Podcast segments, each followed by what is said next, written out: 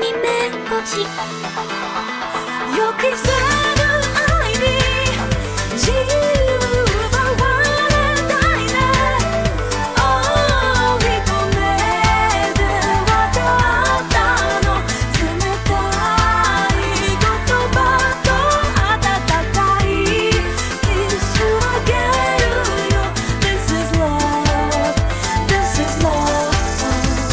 Olá pessoal, está começando mais um Anime Coachcast.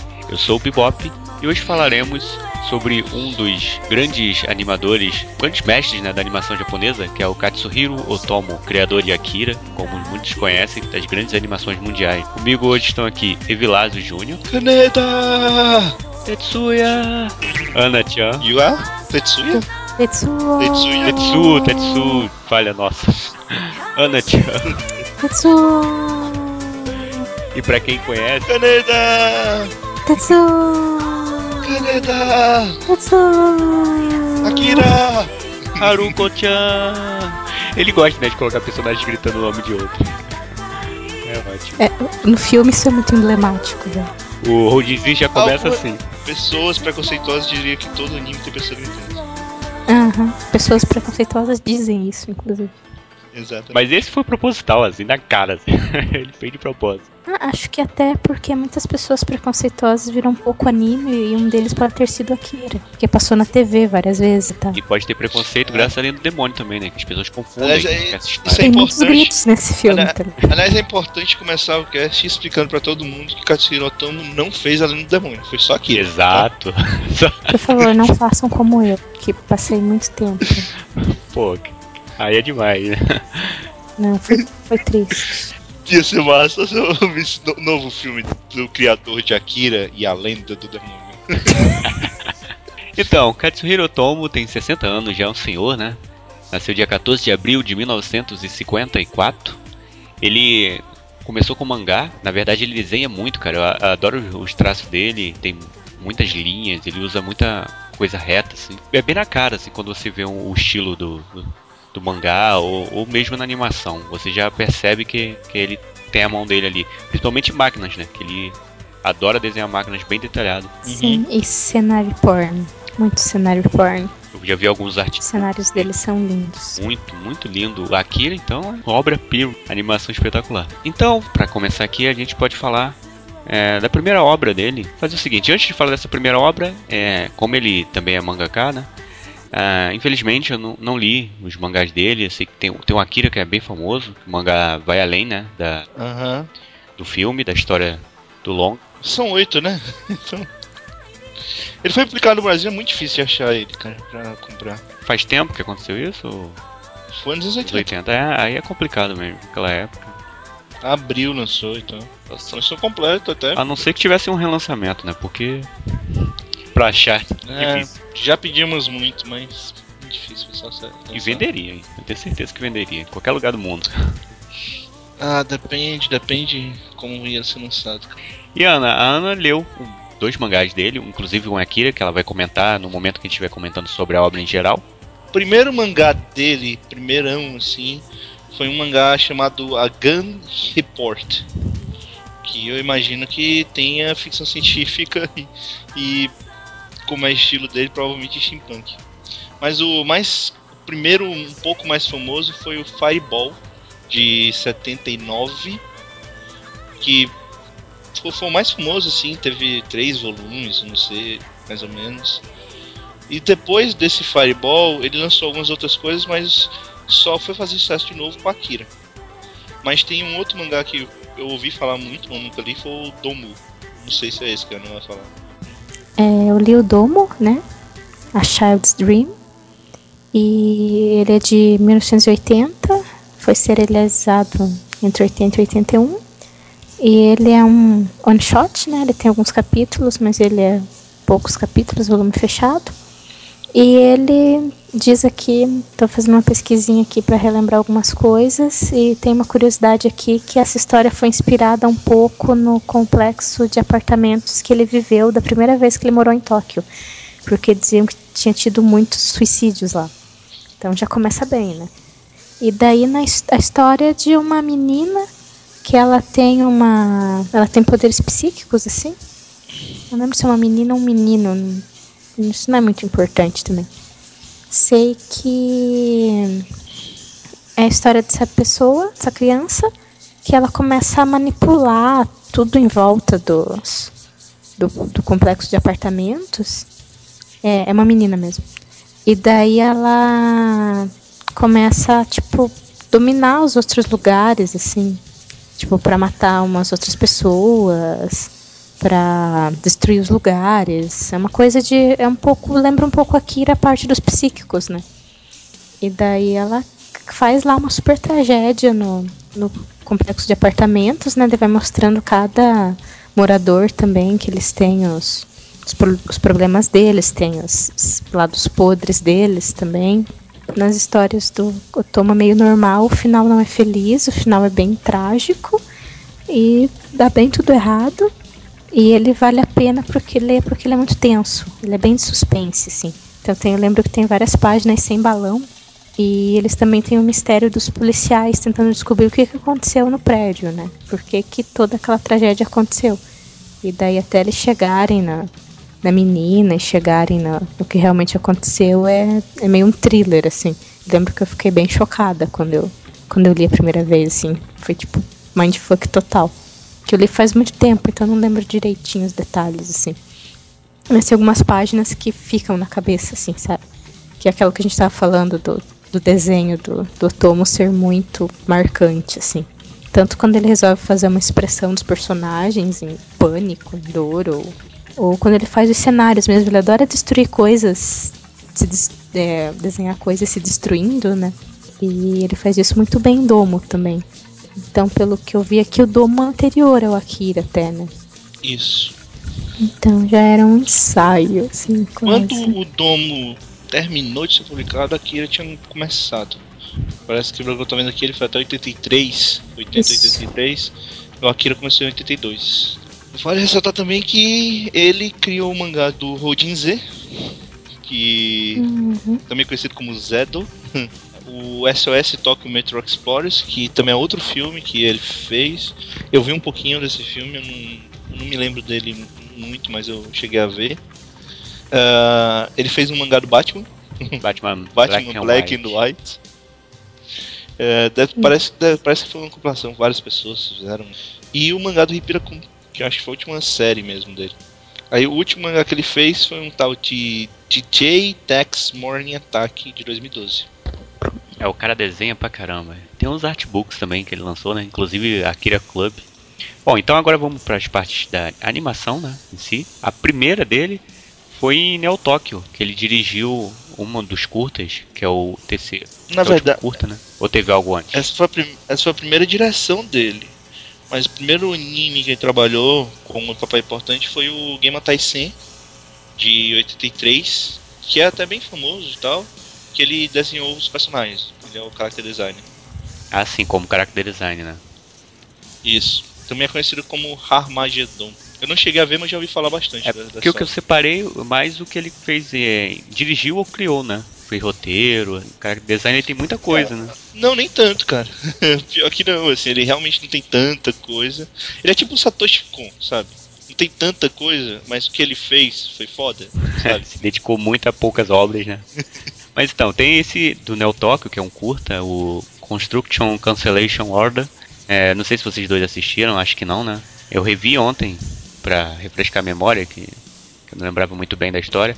E é o melhor curta de- dessa compilação Neo Tóquio. Uma cidade que meio futurista, parece que se passa num local parecido com a cidade de Akira também. Pode ser um- uma história paralela a Akira. Eles estão construindo um- uma nova metrópole, algo bem grande assim. Apenas máquinas estão construindo, né? Robôs, tem robôs de todo tipo. Tem até uma coisa interessante que os robôs usam capacete, não sei porquê.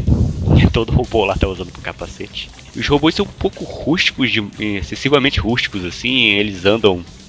Parece que vão se desmontar a qualquer momento, saindo fumaça. É, é lindo assim o design é, das- da mecânica das peças. Porém, é, parece que teve uma mudança lá de, na política do governo e eles resolveram cancelar essa construção. Mas não tinha ninguém lá, né? Aí eles enviam um supervisor para o local para ele pedir para parar a construção, pedir para o robô que toma conta de tudo parar. e também tava com problema a construção porque a floresta estava invadindo a construção e nunca conseguiam terminar de construir, porque quando estava terminando uma parte, a floresta já tinha invadido outra parte. E, e tem dois caras que acabam levando esse supervisor pra lá, jogam ele lá e vão embora. Fala, ó, depois que terminar teu trabalho, me liga que a gente volta. Tem um site que me diz que o New Tokyo saiu em 87 e tem outro site que diz que o New Tokyo saiu em 89. Agora eu tô confuso. Eu acho que é 87, cara. É porque eu- ele foi antes de Akira, né? Akira de 88. Não, mas Eu sei que ele foi antes de Akira porque ele foi um dos primeiros, assim. Eu acho que foi o primeiro, na verdade, que ele dirigiu. é porque eu sei que ele dirigiu no mesmo ano do Robô do Carnival. Que, que esse sim ele faz dois segmentos. Então, 87. É porque o robô Carnival, ele fez é, a direção de abertura e encerramento apenas. Acho que não foi uma abertura em um dos segmentos, não. Cara, eu não tenho precisão. O- Foi da abertura e o último segmento. Acho que sim. E é meio complicado você ver esse, esse negócio de abertura, encerramento. Porque alguns desses curtas, eles são realmente curtos, sabe? Alguns desses, dessas compiladas de curtas, eles normalmente, cada curta tem 5 minutos e tal. Agora, por exemplo, New Tokyo Memories, como são só 3, aí você tem mais tempo pra, pra desenvolver. É, o próprio Neo Talker tem cerca de 25 minutos, algo do tipo. pouco mais de 20. Mas Foi, foi antes de Akira, então foi- deve ter sido 87 mesmo. Então deve ter sido 87. Junto com o robô do O Carnival. site aqui tá errado. E depois é, é incrível, porque fica um clima tenso. O cara sozinho lá na, na, naquela metrópole gigante onde a obra não para, é incessante o barulho, e ele dá ordem pro robô e o robô não obedece a ele, porque o robô segue um tipo de, de ordem lá e não para. E ele vai tentar fiscalizar, mas. e ver robôs explodindo, porque o, o robô-chefe obrigou eles a trabalharem full time, eles não param nunca até explodirem. Aí ele fala, pô, mas esses robôs são muito caros, é melhor deixar eles descansarem. Tá? O outro robô não quer saber, ele só quer terminar a obra no prazo. E ele consegue, co- Ah. começa a tentar fugir da ilha, manda o robô parar a a obra e o robô não para. Fala que ele é um obstáculo porque tá tentando parar a obra. Aí é, é- Ah. começa a ficar tenso. E o final é muito irônico, cara. É, é incrível. Eu adorei o final. Só, só explicando esse lance do New Talk que tá vendo aqui, é que em 87 ele realmente foi lançado como OVA. E ele saiu no cinema só em 89. Provavelmente por isso o outro site tá dando 89. Ah, então tá aí a confusão. Era isso. Fez um release depois pra, pra cinema. Devem ter melhorado um pouquinho, alguma coisa, né? Masterizado, passaram no cinema. Ah, É bacana assistir, cara. Os outros curtas do Neo Tokyo não me atraíram muito, não, cara. Eu achei bem fraco. Mas esse em especial é, é bacana de assistir. Vale a pena. Cara, vou dar uma olhada. Vou dar uma olhada. Vale a pena sim, cara. Tem todo aquele clima. A música em si, assim, já te deixa naquele clima assim de. Tipo, o dia repetitivo, sempre a mesma coisa, e ele tentando dar ordens pro robô, o robô não atendendo, o cara começa a ficar maluco, aí ele vê desenhos na parede do supervisor antigo, assim, no quadro. Cadê minha família? Eu eu não aguento mais ficar aqui, eu tô ficando maluco, com barulho de obra o dia todo. É, é ótimo, cara. Ele cria um caos. Próxima obra é pra mim, pra mim e pra todos, né? Eu acho que é uma das grandes Akira. obras, né? que é o Akira.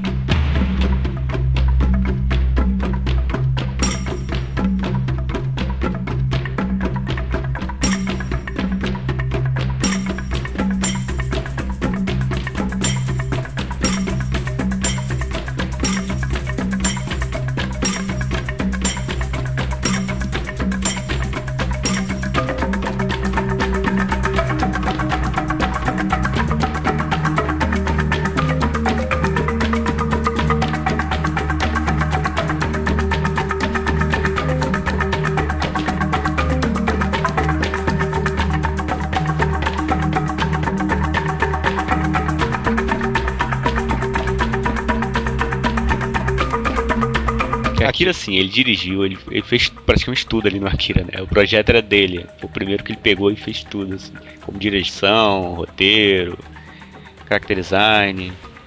E é uma, foi, foi bem caro, né? Foi uma produção bem cara. Então, Akira, do filme, né? Com- começar pelo filme. Mas, no geral, é a história de, da Neo Tóquio. É a cidade de Tóquio depois da Terceira Guerra Mundial, né? E ela agora é uma cidade que tem gangues, tem um lado assim, bem lado B, né? Bem apocalíptico, né? Uma história cyberpunk bem ap- apocalíptica. Que na, na época que ele fez Akira estava muito em voga também, né? que seriam os, os frutos da tecnologia e tal. E nessa nessa, nesse cenário, né, a gente tem toda uma questão política, uma questão meio religiosa, um, um clima de guerra civil quase acontecendo, assim. E daí o, a gente tem a gangue de motoqueiros do Caneda, que é o cara legal, que é o cara popular, que é o líder da gangue. Tem a moto fodona, tem, né? que tem a supermoto que todo mundo até hoje quer. Que o filme todo se envolveu por causa dessa moto. Vocês estão ligados, Que- né? O filme É. inteiro. v- Vamos ser sinceros. Vamos, vamos falar sinceramente, porque todo mundo viu esse negócio. Isso tudo aconteceu porque o Tetsuo é uma ingrata. Isso é uma fura-olho, Zé Ruela. sabe? Eu Uma vou te falar que. amigo ruim, Eu Invejoso. invejosa. Eu, eu, eu concordo, eu concordo Recalcado. e discordo ao mesmo tempo, assim. Eu concordo que o Tetsu é invejoso e tudo meio que se desenrolou por causa dele. O Kaneda não é um herói, não. Cara. Não Vou é. dizer que Não, é uma não. brincadeira. né? Tá longe, o Kaneda herói. também é um filho da puta e Não, bem sim. fodão. Mas, tipo, ele. Com o Tetsuo, ele, Ele é- era a melhor pessoa do mundo. Ele super ajudou o Tetsuo, assim, ele era super massa. Tetsuo é um invejoso morra, cara. Não tem mais invejoso que ele. E, e ele ficava brabo, o cara era legal com ele, ele queria pegar tudo do cara, assim, e daí no final do filme você vê que era, tinha muito rancor, assim. Acontece que esse Tetsuo, testudo, né, porque a testa dele era muito grande, também acho que ele tinha problemas com isso. Vai ver que significa É. Tetsudo em português. Testudo. O problema é que esse cara é atropelado, atropelado por causa de um experimento da, do experimento Akira, que é uma criancinha com cara de velho, assim, que são os psíquicos. Meio verde, né?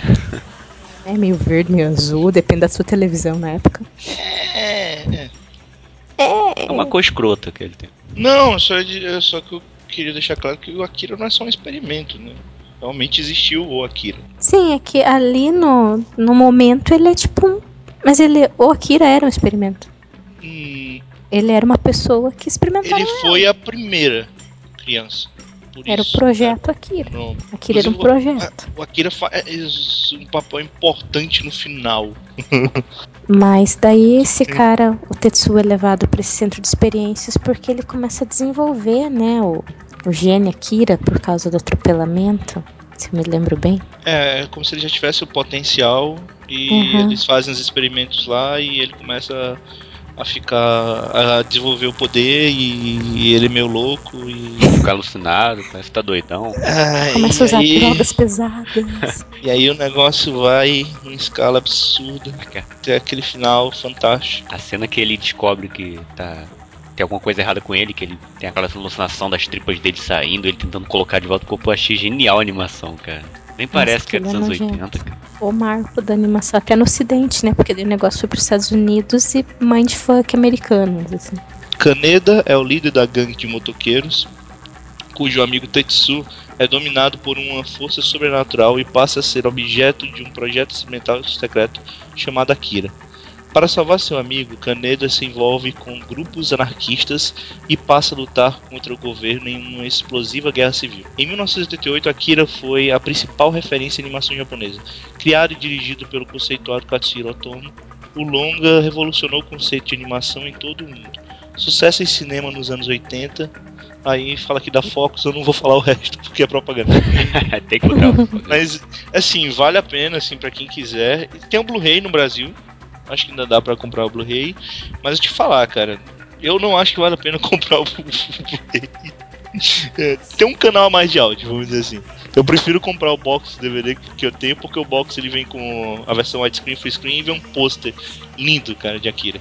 Muito foda o pôster. Fica a dica aí pra quem quiser. E, normal, e sempre tá em promoção. Acho que eu comprei o box por 20 reais. Então, quem não tem aí em casa é, é muito foda. Va- Vale muito a pena. É, você falou da guerra civil, né? Que é, é engraçado. Você, eu nunca imaginaria Tóquio daquela maneira, assim, tipo, sem ordem, bagunçada. Parece até cidades que a gente conhece por aqui. Só que é um pouco mais além. É gangue de motoqueiro e brigas pesadas, né? Eles tinham brigas pesadas ali na, na rua e tal.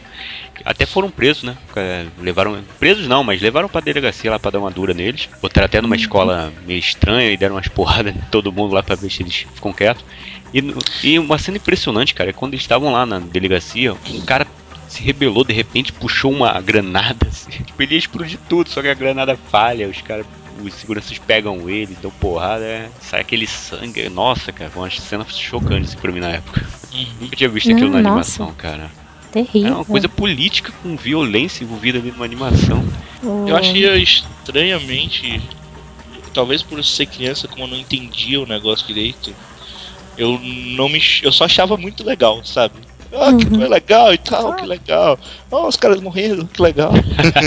era tipo desse jeito quando era minha criancinha interior. Falando, caralho, que coisa. Aí depois, várias vezes que eu fui assistir depois, eu fui começando a entender os conceitos e tal.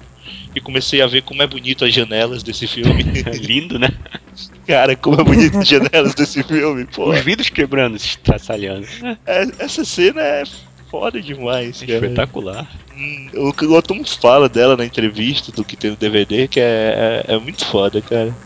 Bom, um lado negativo pra mim, principalmente no filme, é o próprio Tetsuo. cara. Eu, não fui com a cara dele.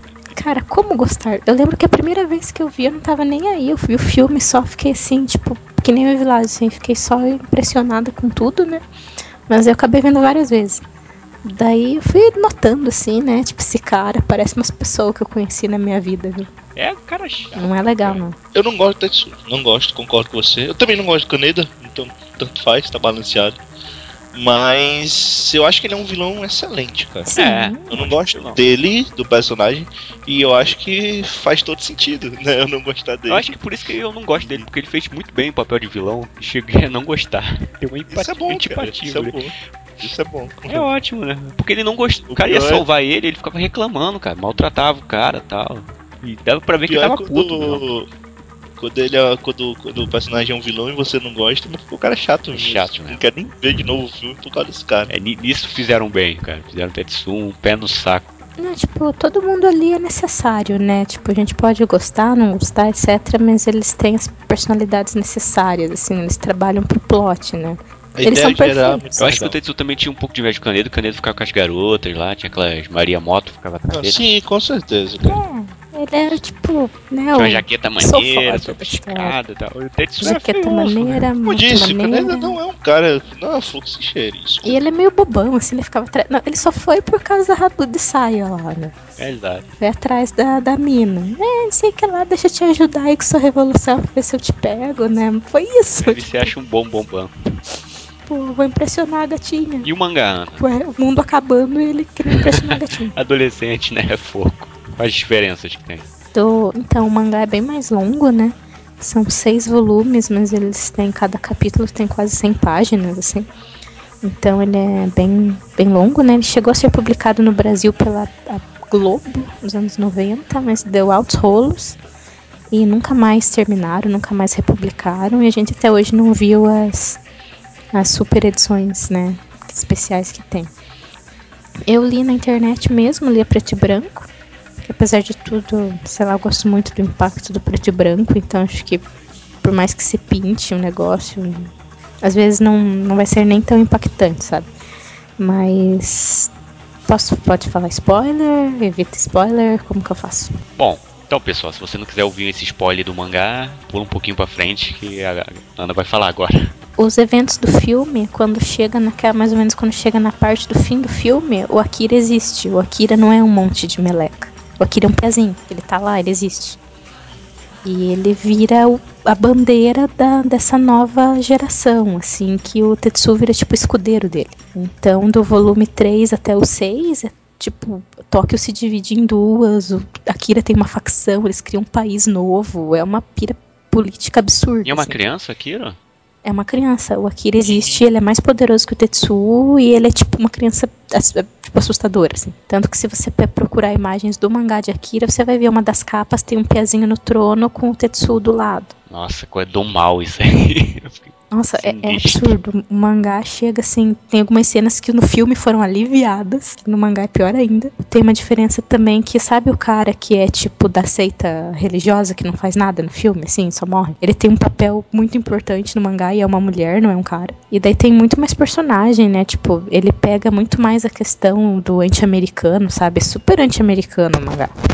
O final do mangá é tipo uma cuspida nos Estados Unidos que chega a ser até meio inapropriado hoje em dia, sabe? Uma coisa bem da época dos anos 80, sabe? Ah, Você vê um faz. ressentimento com a Segunda Guerra Mundial, assim, tipo, explícito. É, você acha E que é- daria uma série de TV? ia ficar datado, sendo bem sincero, eu acho que ficaria bem datado, assim. Tanto pelo visual quanto pela mensagem. E um filme, Akira 2, por exemplo. É que o Akira, cara, ele é que nem Blade Runner ou É exato. Warriors. É o futuro dos anos 80, sabe? É, A gente sabe que não é daquele jeito, de jeito nenhum. é bem, Fica é bem meio ficção, complicado né? você É uma ficção que você sabe que não tem como acontecer nada aqui. É, e tipo, Eu- o mundo mudou, não- você vê que não é daquele jeito mais, e, e- e os problemas principais que ele aborda já são outros hoje em dia, então fica meio deslocado. Apesar da história ser foda, assim.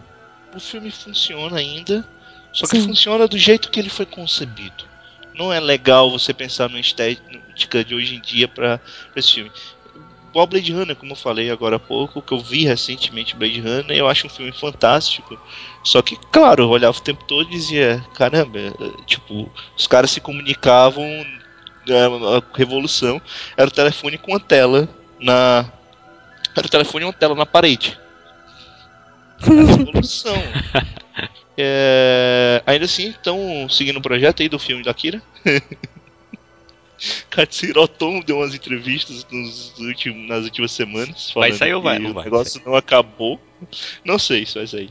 Mas parece que o negócio não acabou. Ainda pode sair.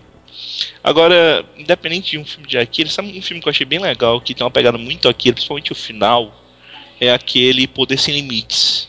Que é um filme câmera na mão e tal, mas eu indico, assim, é bem legal. É bem a descoberta assim, do- dos, os garotos descobrem. Eles acabam sendo- encontrando um objeto estranho e esse objeto acaba dando superpoderes para eles e acaba que esses poderes deixam um deles muito louco. Um deles é muito Tetsu, sabe? Muito Tetsu. E temos o Kaneda, de certa forma. Então, ficou bem legal, cara. O final desse filme eu acho que vale a Poder pena. Muita gente, inclusive, na época, falou né, que é tipo, não é um Akira live action, mas é o mais próximo de Akira live action que a gente pode imaginar hoje em dia. Decente, né? É, é bem, bem interessante. Você sabe quem tá cotado aí pra fazer o Kaneiro e o Tetsu no live action, não? Não, tiraram todo mundo. Tinha aquelas ideias antigas do Leonardo DiCaprio e tal, mas não. foda-se. Cara, porque o DiCaprio sabe que... É porque a produtora do DiCaprio, ela ia. Ela tava produzindo. Mas eles têm dinheiro pra pagar o DiCaprio. Não, mas era a produtora dele. Ah, produtor. Ah, sim. era isso que nem tempo, hein? o Cowboy Bebop, era a produtora do Keanu, Reeves. Keanu Reeves ia ser o. O Spike. Estão dizendo que mas vai ser outro agora, né? Mas, gente, é, não sei, vocês chegaram a ver um dos últimos, desses últimos filmes do DiCaprio, não? Vocês não acompanham? Ah, Sim, o Wall eu- Wall Street tem que aplaudir de pé a atuação dele. Porra, ele dava conta, cara. Eu Cara- acho que ele seria a menos pior coisa do filme. Eu, eu, eu gosto mais do. Do Grande Gatsby dele. Mas sim. Gatsby ótimo é também. O meu, eu ainda gosto mais de Django, na verdade. Ele em Django, eu fiquei assim. Quem é você que eu vi Titanic em 1995, sabe? Não, cara, mandando Mas bem. eu, eu tava vendo tanta coisa dele que eu, eu não sei. Ele já fez bastante coisa legal. Sim, sim. É um bom ator, é um bom ator. Mas Akira Ocidental, cara, sei lá. É, É, é, é que, muito anti-americano. que- é que não faz sentido algum, sabe? Porque pra começar, qual o sentido de, por exemplo, tem que mudar pra New Los Angeles, eu acho. Tipo, qual o sentido, tipo, New Los uma Angeles. base, uma base do Akira é o fato de ser em Tóquio, sabe? Sim, é o fato da porra da bomba atômica. Porra. Foram vocês que jogaram. Então não façam um filme. Da, Como da assim? guerra. Não, é que, que tinha micróbios especiais. Um Não, vírus. daí imagina, eles vão fazer que foram o Oriente Médio que largou a bomba. A distorção do original, que seria. Que daí acho que não é só. Eu não sou Não, contra fazer não, não vão, adaptações. não vão, Ana, não vão. Eu sei. Eles nunca teriam coragem de dizer que alguém jogou uma bomba atômica nos Estados Unidos. É, isso é verdade. Pra começar, né? Pode ter sido um atentado, algum tipo de bomba atômica. Não. Mas enfim, vamos pra próxima obra. Falando bastante Akira. Ai. Próxima, ele fez um. é, o roteiro, né? Parece que o mangá também, é, que eu não E o mangá. conhecimento disso, que é o Houjin Z, que é a história sobre o idosos, né? Você pode contar o plot, Vilas? É... Eu conto, eu conto, você conta pro próximo. Eu assisti ontem, Houjin Z também. É, é uma história sobre um velhinho. Na verdade, não é sobre um velhinho, é sobre o Ministério da Previdência Social, que resolve é, acabar com os problemas das famílias que têm idosos em casa. Idosos que você tem que dar banho, aqueles que praticamente não fazem nada por si só, né? Precisam de enfermeiras, ou que, que a família tem que trabalhar ali em cima do, do velhinho, né? Porque ele não faz as coisas. Ele precisa tomar banho, se limpar quando vai ao banheiro, alimentar, fazer exercícios e acaba se tornando um pouco um fardo, né, para a família, entre aspas. Daí ele tem tem um, muitas enfermeiras que cuidam, é, tem um pessoal especializado nisso. Inclusive esse velhinho específico do filme, ah, eu não lembro o nome dele agora, mas o nome da menina que cuida dele é Haruko-chan. Ele fica falando, repetindo o nome dela o tempo todo. Ah, é, Haruko-chan. Ele tem um colar que, que ele chama ela pelo colar, que dá um aviso lá no hospital e ela vai correndo pra algum tipo de emergência. Parece que ele foi abandonado mesmo pela família, né? Que ele, ou ele não tem familiares. Não, não, ele, tem. Ele tem Ele familiares, só que realmente os familiares não visitam muito ele. fica sozinho. A Haruko-chan, ela meio que é a mais próxima dele, vamos dizer assim. Aí o coitado fica chamando por ela sempre que tem um problema. Ele se molha e tal. Sabe o que é mais estranho, cara? Eu consigo acreditar no Japão fazendo isso. Eu também, cara. Eu vejo o Japão, ele faria isso, sabe? O governo japonês faria isso. É porque tem muitos idosos lá mesmo. E começa a ter esse problema de locomoção, de alguém pra cuidar dele, né? Vai ter toda uma logística ali pra poder cuidar desses idosos. Além do problema da providência, da previdência social, né? É, isso é bem real, né? Posto sobe tudo. Mas eu acho meio estranho abandonar o velhinho daquela forma. Mas enfim, ele tava lá abandonado na dele, até que chega um pessoal lá do Ministério da Previdência e levam ele, né? Levam ele embora, dizendo que a família dele é, assinou lá um trato, concordou em doá-lo para um experimento, onde, onde eles estão testando uma nova, um novo equipamento, que é uma cama. É uma cama super hi-fi, computador de sexta geração, como eles chamam, é, que ela cuida do, do idoso. Porém, eles têm que ligar a cama, acho que no, no- no sistema nervoso. Tem que fazer uma operação e ligar no sistema nervoso do idoso. Ele fica deitado lá na cama. Aí a cama dá banho nele. Mas meu Deus! Não é tenso? Mas meu Deus! Aí a cama dá banho nele, Isso é muito tenso. é, dá- alimenta, passa programas de TV, rádio, é, tem internet. E o computador auto-evolui. A parte mais sinistra dela. Você vê que tem tudo pra dar errado. tudo. E o experimento, É. ele te mostrando o velhinho. O velhinho fica nu, pra, em frente com várias pessoas pra mostrar como funciona a cama. A cama é, detecta o odor quando ele vai. Quando ele tá prestes a fazer alguma das necessidades, enfia uma máquina nele e suga lá o. É altamente confortável, altamente louco, assim. Super é quase assustador. Aí depois disso a menina pergunta, né, essa enfermeira, tá, ela faz isso tudo, é bacana e tal, mas onde fica o amor da família? Por que ele vai ficar ali e entrega uma cama? entendeu? Aí ele disfarça o cara, dá, dá um show lá, né, faz um marketing pessoal. Enfim, fica nisso. Aí as pessoas acham bacana, tá, pô, parece que vai dar certo. Mas depois começa a evolução da, da cama, né? E tem os velhinhos hackers que moram no hospital, que acabam ajudando a menina a se comunicar com, com o senhor que tá lá na cama. E ele fala que dói, que aquilo tá, tá doendo, tá machucando ele. Tá sendo bem que tratado tal pela cama, as, as necessidades, mas ele não tá feliz daquela forma. E a cama começa a evoluir de uma forma que. Eu não vou estragar a surpresa, mas ela começa a virar um. Akira. É, Akira. Uma coisa monstruosa que você fala, meu Deus, que, que absurdo. Akira, É cara, Akira. espetacular, cara. Foi, foi uma homenagem do, do, do uh, Satoshi com o final a- ao Otomo, cara. Você lembra do final, Evilásio? Quando ele Sensacional, vê cara. que ele tá na janela. Nossa, Sensa... Aquela percepção é linda. Eu preciso ver esse negócio, parece muito bom. maravilhoso. E a comédia É é bem boa. É bem legal, a comédia é legal. Ele não é um filme pesado, sabe? É um filme que ele tem toda essa discussão, mas ele é um filme divertido, sabe? Em certos pontos. E ele leva super na boa, sabe? É- Ele discute, mas ele não te choca tanto assim. Fora essa máquina louca. E olha aí, outra vez tem um pouquinho de rixa com, contra os americanos, né? Você percebeu, Evilásio? É. O computador lá tem um certo probleminha. Cara, eu- é complicado. É, não sei. Uma intriga. Talvez seja. É, é, eu- essa solução mais óbvia, até, até pro Japão hoje em dia, seria algo mais assimoviniano. Asimoviana, tipo, que seria a criação de um, de, é, exatamente de um androide que estaria apto a, fazer, a ajudar o velhinho o tempo Uma todo. enfermeira, né? Acho que faz mais óbvio. É, a criação de um enfermeiro robô, cara. Faz mais, lo- é mais, faz mais sentido, humano, Mas, de certa é, forma. é mais bom, É. sim, tem uma companhia ali, pelo menos. Tipo, invadindo o corpo do, do- da pessoa. Eu acho, eu acho realmente, é uma solução mais, mais clara, mais. Mas é, acho que as pessoas, não sei, uma galera da geração do Otomo deve ter mesmo uma raiva dos americanos que, que fica im- implícita nele. assim. Eu, eu não sei, eu não sei que é exatamente um- uma raiva. assim. Eles acham importante falar assim dessa, dessa questão e tal. Mas, mas eu sinto que, inclusive, você pegando a evolução do, do trabalho dele, é mais um negócio, tipo, na época todo mundo discutia essas coisas, então vou Sim. discutir. Ah, no futuro tem outras discussões, então vou para outras discussões. É muito mais isso, na minha opinião, do que puramente, ah, não, odeio americanos. Não, né, não é um negócio tão raso assim, mas eh, fez parte, né, da história do um negócio bem marcante, assim. É porque é muito. Você falou que era de 54, né, Bob Bop? É, é, é complicado, porque Como? assim, 50... em parte tem uma, tem uma galera. ou- Obviamente todo mundo- ninguém gosta do final da guerra, do jeito como foi e tal. Mas tem muita gente que odiava o Japão imperial, né? Muita gente da geração que nasceu ali nos anos 70 adorava a cultura americana. Houve uma adoração pela cultura americana em um certo período. É, mas ele é Então, anterior aos 70. Ele é anterior, mas eu acho que ele viu os dois lados. Então, tem, É, como eu disse, 54. esse filme ele, ele tem uma crítica aos americanos, mas ele tem uma crítica muito mais clara ao governo japonês.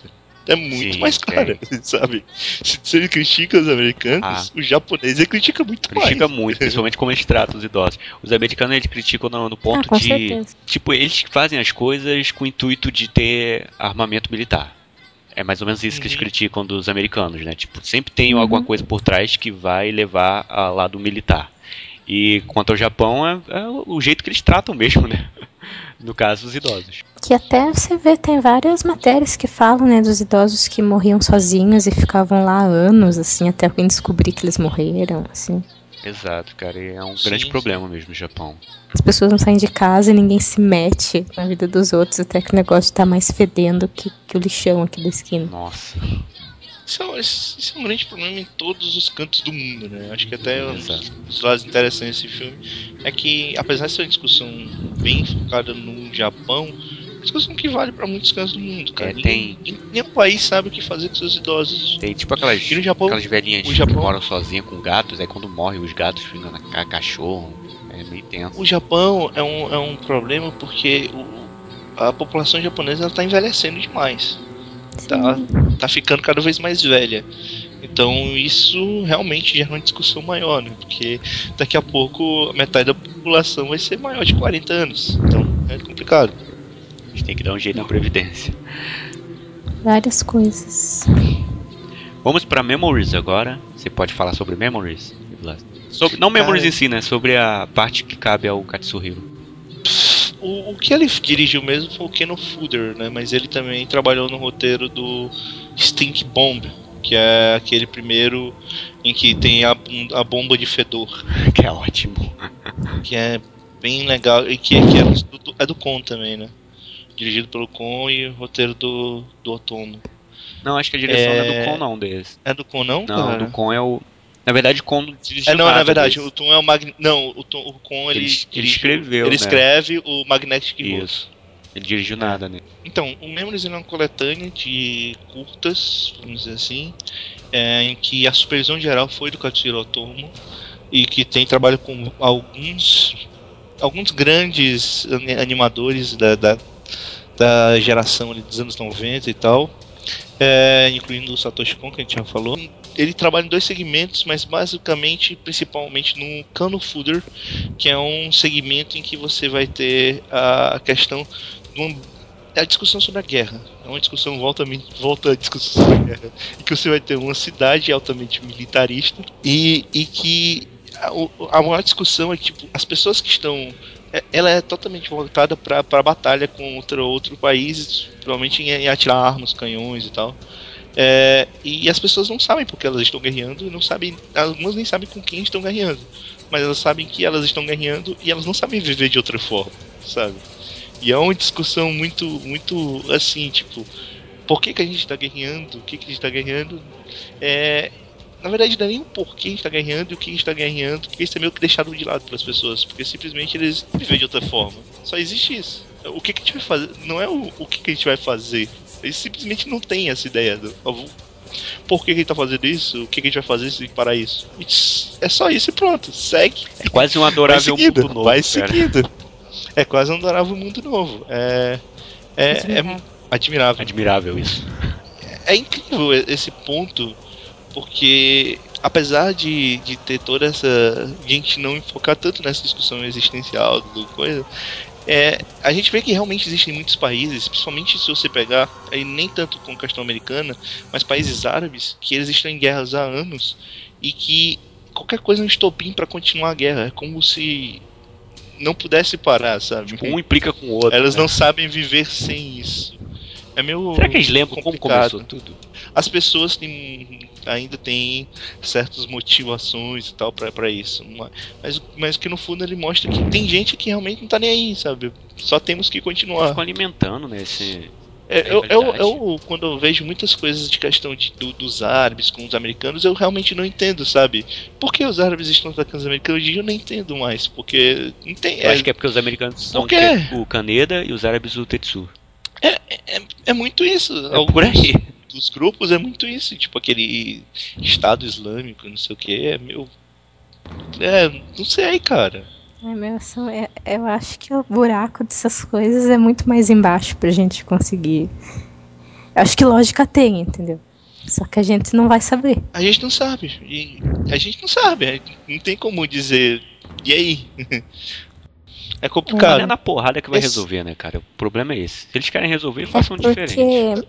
acontece, né? Tem uns poucos que acham que, que tem lógica, que manipulam uma galera fanática que vai fazer o que eles querem, assim. Que até uma boa relação com o Canon Folder, né? Que é com o pessoal que só tá lá soltando bomba, soltando bomba, e... mas tem alguém puxando a cordinha. Sim, tem a, Sim. são as marionetes dele, praticamente. O garotinho, cara, da família, ele. Nossa, que o dó. futuro cara. dele é sabe- aquilo. Tão triste esse filme. E eles É. fazem, guiam de uma maneira que faz a criança querer mesmo ser aquilo. Sim, é o sonho dele. Vai dizer que não, vai ser Sabe o que é meio excluído. Cara, pior que. Assim, tem, outra, tem outras animações que tratam disso. Isso me lembra muito um- uma mini saga do. Do Kinotabi, que tem uma cidade que também é mais ou menos assim. E eu acho muito foda. a- o que eu acho mais legal é a estética desse filme.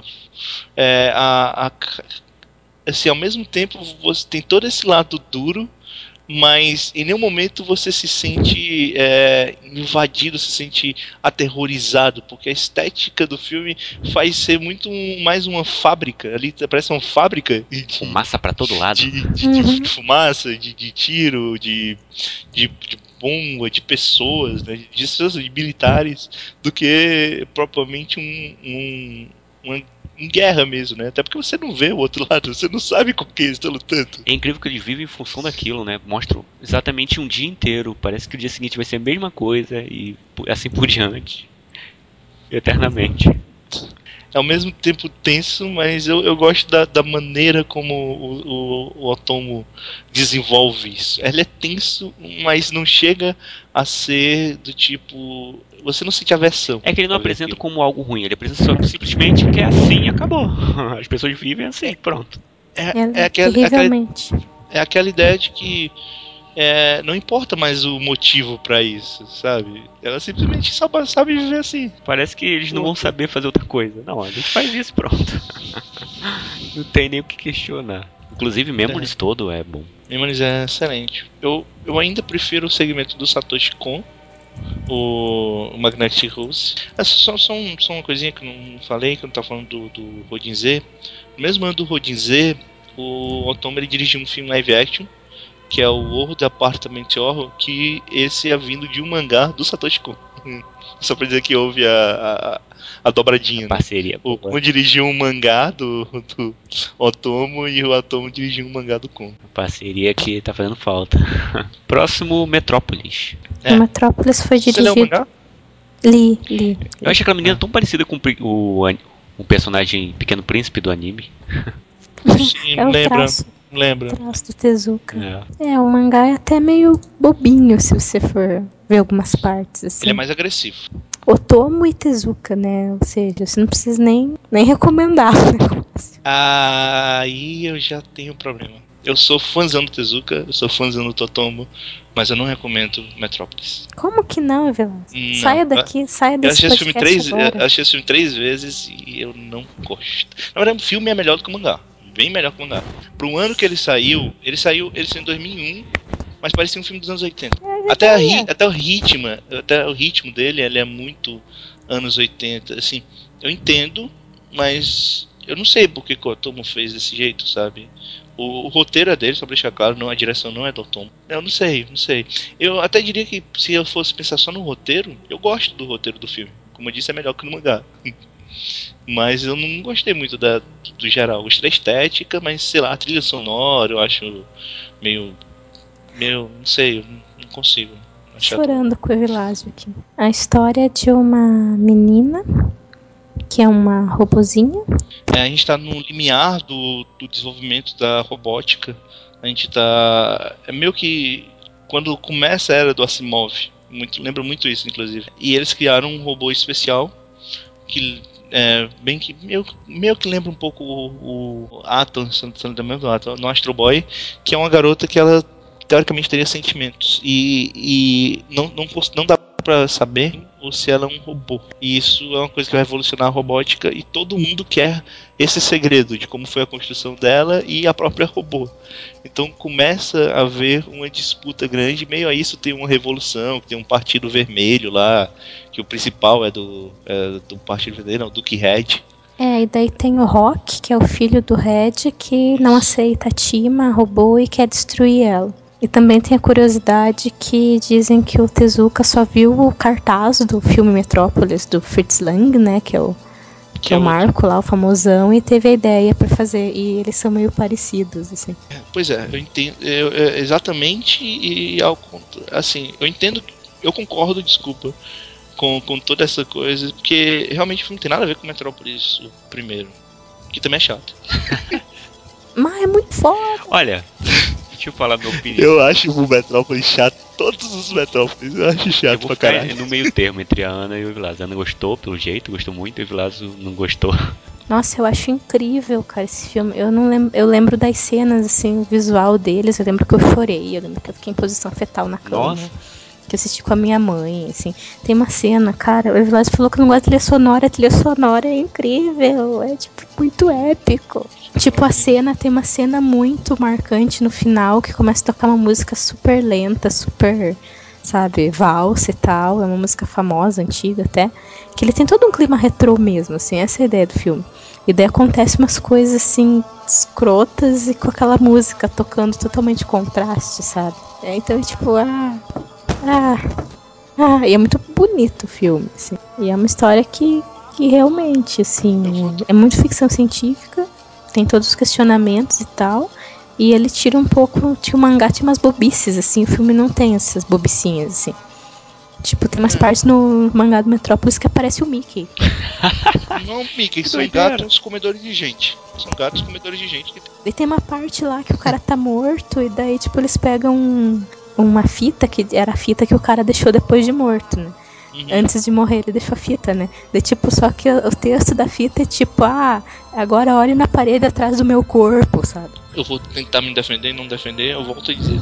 O roteiro do Otomo é legal. Só que eu não gosto do filme. Eu não gosto do ritmo e não gosto da música. O roteiro é legal, eu concordo, a história é interessante, sim. Mas e visualmente eu acho bonito. Bastante bonito o filme. Mas eu não consigo gostar do ritmo e da música. Até a última vez que eu assisti eu dormi no do filme. Eu não consegui. Eu acho que ele não consegue manter um ritmo bom. A história é bem legal, Você mas viu o filme, vive sim faz tempo até. Mas eu não gostei de. Até a- uma certa parte, um pouquinho depois do meio, eu tava É, o empolgado. comecinho é bem legal. Só que depois, não sei, parece que tá uma queda. No, rit no ritmo mesmo, cara. lentidão. Eu, eu continuei assistindo porque eu gostei, cara. Eu gostei realmente da história, mas teve esse probleminha na direção que eu não curti. Depois que o, que, que o garoto encontra a menina, é realmente dá, dá essa queda no ritmo meio estranho. E depende da acho- até o mangá da Tezuka, ele tem, tem meio isso, assim, o comecinho é legal, sabe? Mas eu recomendo sim, eu acho que as pessoas têm que assistir. Eu recomendo 11 e 10, não escuta esses meninos, eles não têm coração. Vamos pro Steam Boy, né, Vilas? Umas 4, 5 É vezes. contigo. Cara, mas eu sou péssimo fazer sinopses, eu vou ler de novo a sinopse do DVD. É legal que quando você lê assim, a gente acaba lembrando também de algumas coisas. A animação épica de Katsuhiro Otomo, uma fusão de gráficos de 2 e 3 dimensões, produzido com tecnologia digital, está finalmente completo. 10 anos em produção com, uma, com um orçamento de 22 milhões, ele foi o, o filme de animação mais caro da época. pelo Boy é a animação japonesa mais cara da história daqui.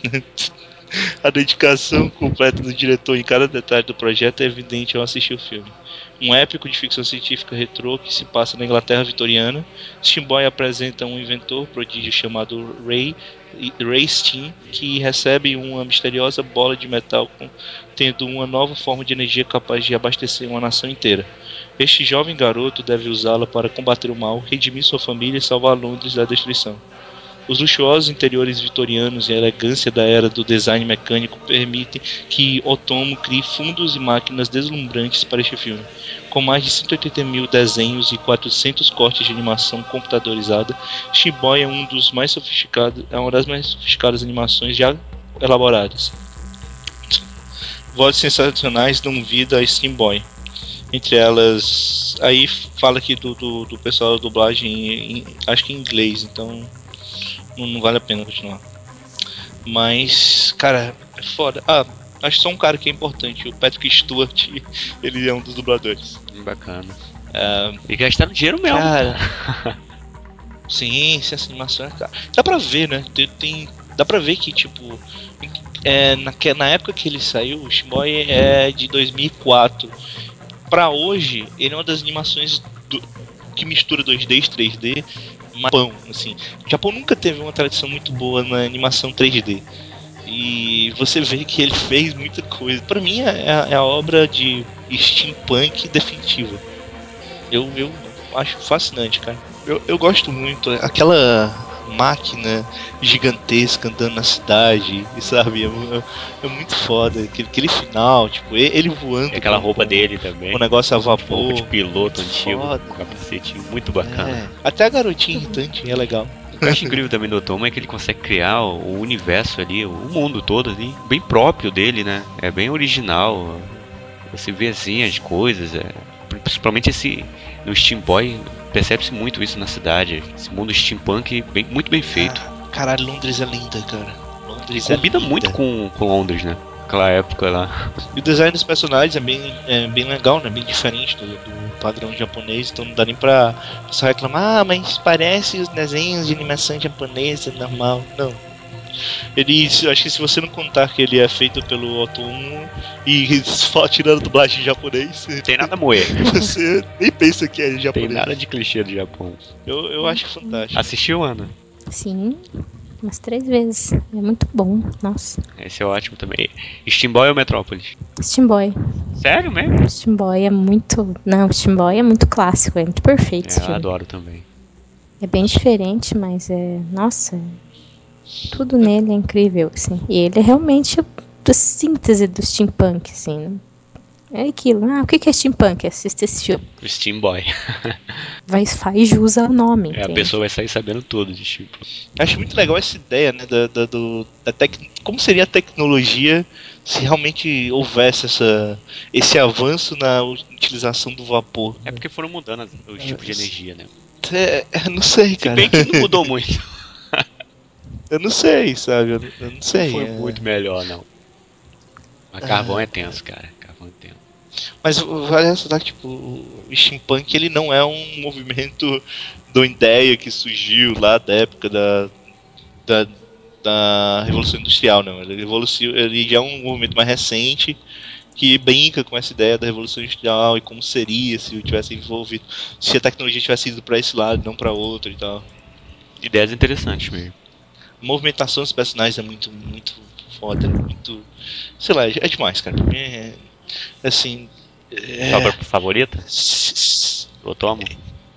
é difícil por causa do Akira, mas eu acho que é. Eu acho que é.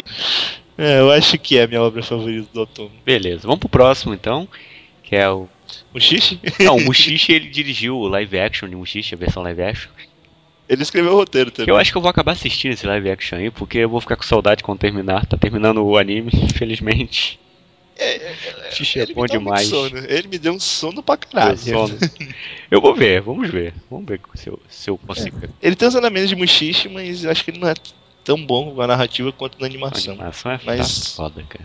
Mas, mas visualmente muito, é muito parecido, sabe? Eu- nesse ponto eu, eu gosto, mas eu não sei. Talvez é porque o conto que ele pegou pra, pra falar no, no filme não tenha sido tão legal. É, tem isso também, tem alguns contos que são mais lentos. Apesar de serem bonitos, né? Mas o que eu vou falar é do Freedom. é, que ele fez o roteiro do Freedom. É de 2006, né? Começou em 2006 e foi terminar só em 2008. São sete episódios de obra, mais um prólogo curtinho. É, o último episódio é um pouquinho maior que os outros. Um pouquinho não, o dobro, né? Tem mais de 40 minutos. Os outros têm cerca de 20, 22 minutos cada episódio. E Freedom tem um probleminha inicial do visual, é, que é a computação gráfica, que é esquisita. Não é aquela do Steam, Steam Boy, que teve todo aquele orçamento, né? Freedom já é uma coisa mais enxuta, assim, de, grana. Aí você com- acha meio esquisito, principalmente na, nas expressões mesmo dos- e um pouquinho nos movimentos. Mas com o passar do, dos episódios, até mesmo no primeiro episódio, assim, no fim você já está acostumado. Não é aquela coisa que fica muito feia, entendeu? Só, só, fica, só causa uma estranheza inicial. Inicialmente você fica achando estranho. Se você for ah, aquele tipo de pessoa que vai pela estética, assim, assiste 5 minutos, ah, não gostei dessa estética, tira, você vai perder uma obra maravilhosa. Não, pela estética, tipo, é o Tomo de cabo rabo, cara. Ele foi um dos caras do character design e as máquinas são dele. Sim, eu, eu, eu adoro. Eu, particularmente. Se você não gostar da estética, Ele se passa no futuro, mais acredito que é 160 mais anos. de 160 no anos futuro. Passado desde a estação orbital Skyport. Então, no, De ah, né? no ano de mi- 2267. Nossa, é bem na frente. Ah, aconteceu um probleminha na Terra, que ela ficou meio inabitável e as pessoas já estavam construindo um forte em, na Lua e acabaram indo pra lá. Muitos humanos foram pra lá, foram levados pra Lua, onde eles construíram um domo que acabou ampliando. Depois fizeram cinco ou seis, se não me engano, domos diferentes. Onde vive o protagonista, que é o Takeru, é um dos maiores domos que tem 3 milhões de habitantes. E é uma cidade, né? Uma cidade com uma cúpula gigante, onde tem toda uma tecnologia que eles conseguem viver ali, né, na Lua, mas eles não podem sair. Por exemplo, não tem, não é uma coisa aberta. É como se fosse um, um shopping imenso. Eu tenho essa impressão. Eles colocam um céu artificial, tudo artificialmente ali. E passaram várias gerações, tal. O protagonista Takeru já já nem lembra praticamente da Terra. Ele as pessoas não comentam muito sobre a Terra e a diversão deles praticamente é brincar de motos, né, dos adolescentes. Mais uma vez uma paixão por motos, motos e uns veículos é, triciclos, né, quase umas motos bem futurísticas, onde Takeru é meio po- pobrezinho e tal, né, tem uma moto lá meio ferrada, mas tem uns amigos que entendem de mecânica e ele consegue modificar a moto para competir com o Taira, que é o rival dele adolescente, que acaba se tornando amigo mais pra frente, né? E aí ele acaba fazendo umas besteiras lá com o Tyra no meio da corrida, porque tem todo um, um protocolo a seguir, os moradores dessa cidade, né? Que é, eles são totalmente monitorados. O principal ali da cidade eh, é que você não pode sair do tédio. As pessoas têm que ficar entediadas para elas não fazerem besteiras. Porque se você começar a sair um pouquinho da linha, né? Do, do que eles determinaram, você pode pensar por si próprio e acabar fazendo algo que eles não querem. E o Takeru é um cara explosivo e faz realmente o que quer e acaba sendo penalizado com alguns serviços comunitários, como contar lá fora do domo, na lua mesmo, com roupa de astronauta, ele fica tendo que contar alguns ca- encanamentos, ver se tá tudo certinho, conferir, junto com outras pessoas que trabalham. Quando tá fazendo esse trabalho, chega um- uma coisa estranha assim no do ar cai perto dele, que é uma foto, uma foto de uma menina bem bonita, que ele achou bonita. né? E essa motivação dele faz ele pensar, ué, de onde veio essa foto? Quem é essa menina? A menina tá brincando num lugar bem bonito, que é uma praia, na verdade. E atrás da foto tá dizendo, estamos bem e tal. é, quem são. é, vocês estão bem aí, nós queremos saber se vocês estão bem, que a gente está bem aqui. E ele começa a suspeitar que aquilo possa ser de outro planeta. Aí ele conhece um velhinho que toma conta de um local chamado Bairro da Liberdade, que seria o Freedom, que é um bairro onde as pessoas não seguem muitas as regras dos outros locais. Elas fazem outro tipo de coisa, outras atividades. E esse velhinho é fã de, de astronomia e curte muitas coisas que tinha na Terra. E acaba falando pro Takeru que aquele local era provavelmente na Flórida. Ele, pô, mas como na Flórida se eu acabei de receber isso? Então quer dizer que a Terra não, não tá inabitável? E aí eles conseguem, ele e um- alguns amigos dele conseguem sair para ver a Terra, descobrem que não dá para fazer isso. Eles são impedidos e não dizem por quê, mas ele acaba dando um jeito e vai e vê que a Terra tá azulzinha, decide ir para a Terra. E aí é bacana, porque tem todo o planejamento dele para voltar à Terra. Ele e os amigos dele, porém, descobrem que tem alguma coisa estranha ali no meio que ah, não estão permitindo, de alguma forma. E tem, aparecem uns mechas, são como os caranguejos gigantes, tentam impedi-los. E eles não sabiam da existência desse mecha, quase ninguém ali sabia, só o pessoal da administração. Ele acaba voltando à Terra e é ótimo, cara, quando ele chega na Terra, é espetacular. Depois, quando ele chega na Terra, ele acaba encontrando essa garota, vou dar um pouquinho de spoiler, que a partir daí desenvolve a trama principal, que é ele tentar unir o pessoal da Terra com a Lua. Só que com a tecnologia que tá na Terra, fica difícil ele voltar pra Lua. né? O próximo seria o Ipiracum, né? Mas eu não assisti. Não, é o Shin SOS Dai Tokyo Takentai, que é a, a obra dele, né? É como se- o seu, a obra original dele, Ah, o SOS, o mangá. sim, metrô. Você viu esse? Eu vi, eu escrevi até uma resenha sobre ele. É um OVA, né? Que, sobre uma sociedade que vive. É, ele é grandinho, né? Metrô. Eu, eu consideraria um filme. É, porque ele é formato OVA, né? Ele saiu pra. É VHS. 40 minutos e tal. Mas... É, praticamente um filme, né? Só que não no É, cinema. principalmente. Não sei. É sobre um pessoal, uma comunidade que vive no, no subúrbio lá do metrô, no, tipo, um- tem uma parte grande lá embaixo do metrô de Tóquio, que, que, ele, na- que é como se fosse uma parte antiga. É né? um. que deixaram lá desativada e o metrô passa por ali perto agora. Não, não usam mais aquela estação. Ficou bem, bem subterrânea mesmo. E tem uma comunidade ali, uns, moradores de rua e tal que vão pra lá. E umas crianças acabam descobrindo esse local e participando É. de aventuras. Acho que o foco principal é meio que essas crianças. Uma dessas crianças encontra tipo um mapa, alguma coisa assim do, do, do antigo, do, do pai dela. E, e que ele fala sobre subterrâneos e ele decide juntar alguns amigos dele que ele, da internet. Diz que é, que é amigos da internet, mas acho que. Mas no filme acho que fica mais claro que eles são amigos que já se conhecem. né? Ele junta essa galera, inclusive o irmão dele, chato pra caralho, que eu tô É. E e eles vão nessa aventura, vão tentar explorar a cidade. Eles encontram esse metrô com essas pessoas. Tem um velhinho lá que é mais importante. É uma aventura legalzinha, né? Não é incrível, mas legalzinha. Eu só acho que, como ele também é todo CG, bem quebrado, eu acho, o CGI. Não é bom não, ou seja, A animação é fraca mesmo. Mas, mas eu acho que tá legalzinha. Acho que dá pra é bom pra passar o tempo e pra criança eu acho muito bacana, cara. Sim, sim. É bem indicado pra crianças. O próximo é o Ipiracum, que eu não assisti. Alguém viu o Ipiracum, Também que é, que é infantil, né? Esse, Uhum. esse é outra obra original dele. Bom, então vamos pular o Ipiracum. Quem quiser é só pesquisar aí. Eu acho que tem resenha até do Eric. Vocês podem dar uma procurada no Anime Coach aí. Que deve ter. Então o último. Ele é mal cortado. Agora então é o último, que é o. É o último, não é isso, Vilas? Ou eu tô enganado? Que é o. O Combustível, que é do. Um OVA. o- uma das, É um das curta. dos curtas do, da compilação Short Pace. Que é do, É, do pois é, eu, eu vi que, que, que criaram essa compilação. Eu não sei bem se eles foram lançados também uma compilação tipo Memories ou se foi separado, porque parece que foi separado. E esse foi o que mais se destacou, o Dotomo, o Sibo, o Hino e Odin. Mas eu sei que ele, é- ele fala basicamente foco principal é num incêndio que ocorre Grande sim. num, meio que na era dos samurais. Exato. E como começa esse incêndio é E- genial. Bem, eu, não eu vi uns vídeos, mas eu não cheguei a ver ele todo. Eu sei que ele foi bem contado, ganhou vários prêmios na época. e tal. Ele chegou a concorrer a, a pré-lista do, de, de melhor animação de curta de animação do Oscar do, de 2013. É isso, né? Tu, tu pode falar um pouquinho mais, parece que tu assi- tu assistiu. É, não tem como falar muito porque acaba dando spoiler, mas quero falar que ele, ele passa e passa nessa época dos samurais, que acaba envolvendo lá uma menina e um rapaz, um pseudo-romance. Teve um probleminha lá entre os dois, que acabou afastando-os por motivos meio que políticos e militares. Aí a menina recebe uma notícia ruim, ela tá lá no quarto dela, aí ela pega o, o leque e joga assim com raiva simplesmente atira o, o leque pra frente. E vai ficar deitada lá, pensativa.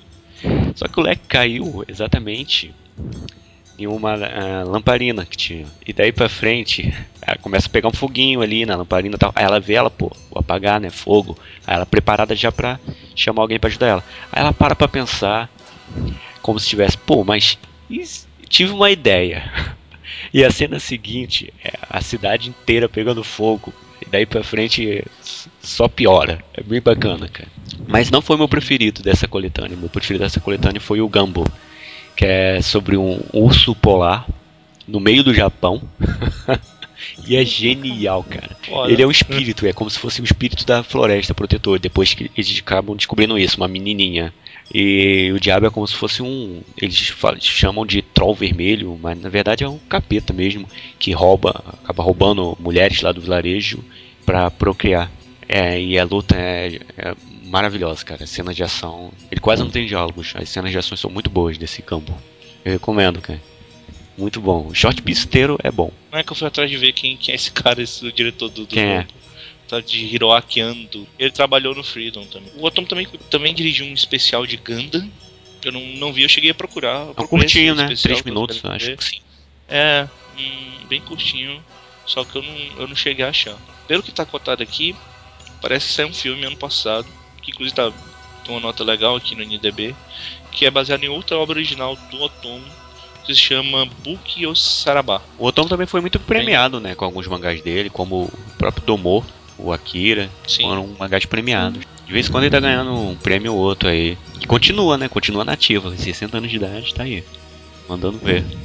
tem muita gente que ela considera o Otomo um mestre, assim, pra, pra eles, o próprio Satoshi Kon, né? O primeiro trabalho de Satoshi Kon, meio que foi com o Otomo. Mas eu acho que o o Satoshi deu um superou. hein? empurrãozinho. tipo, o Atomo deu um, um empurrãozinho, assim, pro, no Satoshi Kon, tipo, vai garoto. Acho que os, os dois conseguiram fazer seu próprio estilo, né? Isso. Não dá nem muito pra comparar, assim, a não ser que os dois são tipo fodas. É. Eu fico mais com o Satoshi porque eu vou mais pro lado dele, né, do estilo mesmo. Mas É, Eu- eu acho que é aquilo, né? É, assim, eu acho que as obras do Kon, elas não vão envelhecer tanto quanto algumas do Otomo, por exemplo. concordo, concordo. elas são mais pessoais, né? Do que de momento e tal. Tinha um, era uma época muito específica do Otomo que ele resolveu seguir, assim. Cyberpunk nos 80. É, o Otomo gosta muito des- dessa. de tratar de certos assuntos muito comuns mesmo, né? Não, não, não sei, não sei, não é, não é esse termo que eu queria usar. É, que, que tiveram É. um momento de serem tratados. Né? É, Assuntos que, Mas, mas passou o coisas que existem praticamente, né? Que ele gostaria de saber como iriam parar se continuassem. Qual que esse caminho teriam tomado. Coisas desse tipo. né? Mas assim, apesar de eu gostar muito das, das obras e histórias do Otomo, não Metrópolis, é, Ele cismou, né? É, tô, tô brincando, tô brincando. Até porque eu disse que o script é legal, que o roteiro é legal. Mas eu gosto muito dessa, dessa questão do maquinário do Otomo. Nossa, cara. não tem como não Uhum. gostar. E ele é, ele é quase que o, o Asimov do Japão, sabe? Cara, manda.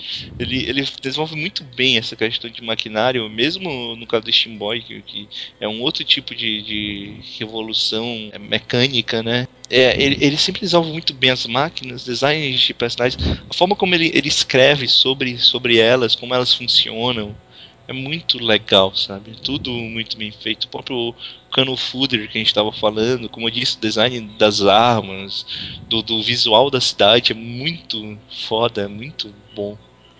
Eu, eu acho que o ele é excelente né, nesse, nesse quesito. Talvez por, por isso ele funcione muito bem com questões futuristas, o próprio Freedom, né, que você falou. Então ele tem uma pegada muito diferente do Kon, então não dá nem pra gente pegar, porque o Kon ele é um pouco mais com o pezinho na. Hum. tem a fantasia dele, mas tem um pezinho muito mais na E vai lá terra. pra relações São humanas. discussões né? mais. É, são discussões um pouco mais do- atuais, vamos dizer assim. É, são discussões que vão, elas vão pe- continuar por anos e anos e anos, mas que elas são meio atuais, né? A questão da, da Idol, do Perfect Blue, a questão do, do- dos sonhos, do, do Páprica. Sonhos, É, então vai ser eterno. Espero. é, é, é um atual, mas é um atual que vai continuar pra sempre. Vai sempre São ser temas atual. universais. né? Enquanto que, tipo, acho que toda vez que você trabalhou com o futuro, toda vez que você trabalha com obra futurista, você sempre cai naquela máxima, aquele problema de que. E quando chegar lá, será que vai ser assim? E se não for? Então, tudo que é muito. que trabalha com o futuro a- tem essa tendência a possivelmente se tornar datado. Essas obras todas dos anos futuros, o que a gente chama de futuro dos anos 80, é porque realmente é um futuro dos anos 80, como o pessoal pensava que era o futuro dos anos 80, que a gente, hoje a gente sabe que não é. É, já caiu Então, por terra. já caiu por terra a gra- a grande maioria dessas obras. Então, Vamos pro top 3 então. Vou começar com o meu. É, terceiro lugar, por incrível que pareça, Akira. Porque tem outros dois que eu acho que superaram, pelo menos pra mim. É a obra-prima dele. Não tem como negar a importância, né? É, pessoalmente eu ainda preferi Freedom, que eu coloco em segundo. E primeiro, Houjin Z, que eu adoro essa pegada de, tipo, despreocupada de um assunto sério que envolve comédia. Então, top 3 pra mim, eu vou ficar com primeiro Steam Boy, ideal, assim. Segundo Akira, que é tipo muito perto, assim. Os dois muito perto. E terceiro, que foi o que eu fiquei mais em dúvida, mas eu vou ficar com o Canon Folder, que é muito marcante. E acho que é um, dele, um dos dele que a mensagem vai ficar ainda por muito tempo. O Canon Infelizmente. né? Folder, acho que ele é um dos mais universais, assim, que é a natureza humana. É, brigar, brigar, brigar, e ele tem uma estética bem própria, mas acho que ele consegue ser mais, assim, eterno e tal. é, meu terceiro lugar é Rodin Z, que é fantástico também. E que eu acabei assi- assistindo para o cast do Otomo, do Otomo não, do Satoshi Kon. o segundo lugar, o Akira, que é uma obra-prima, não vai ser uma obra-prima para sempre. Eu tenho um texto que eu falo sobre a questão de o que que torna uma obra uma obra-prima, eu falo bastante do Akira lá. Acho que você gostando ou não, cara, ela, é uma obra-prima, ela, ela é meio que uma revolução para para animação dos anos oit- do final dos anos 80 e dos anos 90, né? Não tinha nada tão incrível como aquilo, tanto que a animação ganhou um outro, uma outra visão. As pessoas do Ocidente tiveram outra visão sobre animação japonesa por causa de Akira. Todo mundo fala isso. Todos os livros que você vai estudar sobre animação. E em primeiro lugar, o Steam Boy, que é meu preferido.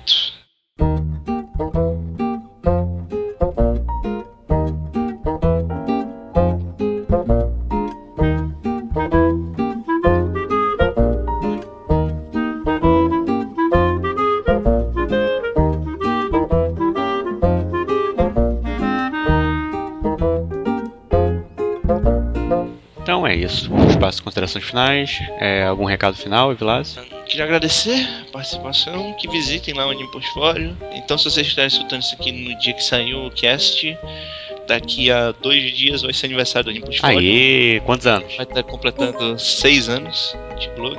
Eu vou tentar fazer. Tá, tá muito difícil, meu tempo tá muito complicado, mas eu vou tentar fazer um textinho especial com comemoração a esses seis anos. Eu queria agradecer já de antemão ao, ao, ao Pop, né, por- pela parceria nesses dois anos, dois anos e meio, sei lá. Quase Gente, três já. tá- quase três, né? Então, obrigado aí. E obrigado a todo mundo que, que acessa o portfólio, todo mundo que veio do Anime Coach pro portfólio e continue acessando, né? E obrigado. É, Ana Chan, recados. Mais uma vez, foi muito bom ter participado, divertido. Bom, Também ele é um som. Admiro muito ele e tal. Clássico. E recados podem acessar o Toco de Vela, o site de blogs, o blog de contos que voltou ativo e tal, que eu participo. E também vocês podem, eu ainda estou vendendo meu livro, ele está aí à disposição para quem quiser saber mais sobre a história dos mangás e tal. Tem um pedacinho que a gente fala sobre o Akira também, o Além dos Olhos Grandes, direto comigo na página do Face. E é isso. Feliz Natal. Até 2015. Estaremos de volta. Ainda vai ter mais podcasts antes disso, Tem provavelmente. outras Vai. coisas a terminar, só pra falar isso. É, ainda vai ter cast, por isso que eu nem, nem falei. O Natal isso. pode falar Feliz Natal. eu- Feliz Natal, né? É, Feliz Feliz Natal, que realmente cast vai sair depois do Natal. Depois eu dou Feliz Natal de novo, porque vai que a pessoa não escuta todos, entendeu? É, verdade. Saiu bem. Então é isso, pessoal. Vamos ficar por aqui. É, pra quem sentiu a ausência do Eric, não tem problema. Ele falou que a gente é bobo e feio, que não ia gravar hoje. Mas enfim, isso acontece. Pois é, cara. Tu viu que ele, que ele colocou lá o top de melhores traps do ano pra gente fazer? Como assim? Ele colocou? Colocou lá naquela dica lá de tops. Vou olhar isso. Enfim, o próximo podcast vai ser bem bacana, que vai- a gente vai comentar vários tops, inclusive o que ele- o Evilás já soltou um spoiler aí, top de traps do ano. Mas vamos ter tops sérios também. Podem ficar calmo que a gente vai usar o. Vai ter sorteio do amigo oculto. Então até a próxima, pessoal. Espero que vocês assistam aí bastantes obras do Otomo, que vale muito a pena.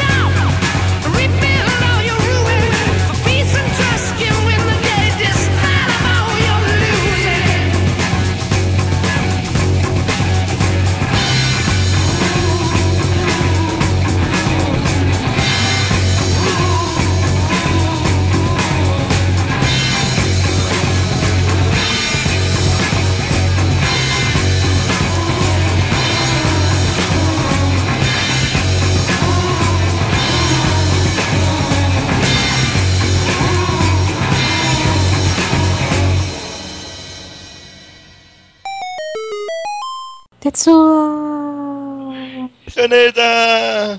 Tetsu! Canadá! Tetsu! Akira!